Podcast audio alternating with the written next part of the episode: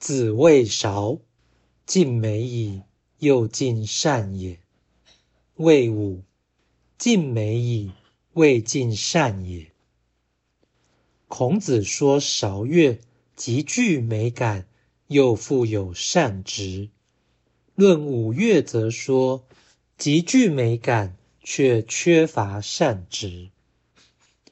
道义阐释：韶为舜之乐。武为周武王之乐，尽美是美的极致，尽善是善的充实，尽善尽美几乎是中国思想中的完美。此说又是孔子的美学观点，其知识性甚高，非可小觑。由此言可知。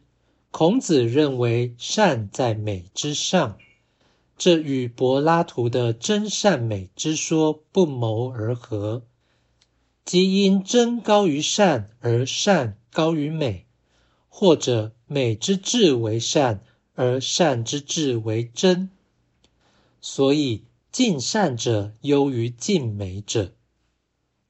韶乐比五乐更好。这是由于是善的必是美的，而是美的未必是善的。这是层次或境界的问题，并非尽善尽美在数量上以二比一胜过尽美而未尽善。如此，五岳之所以不是极致之作。大概是因为肃杀之气而然，这又是缺德。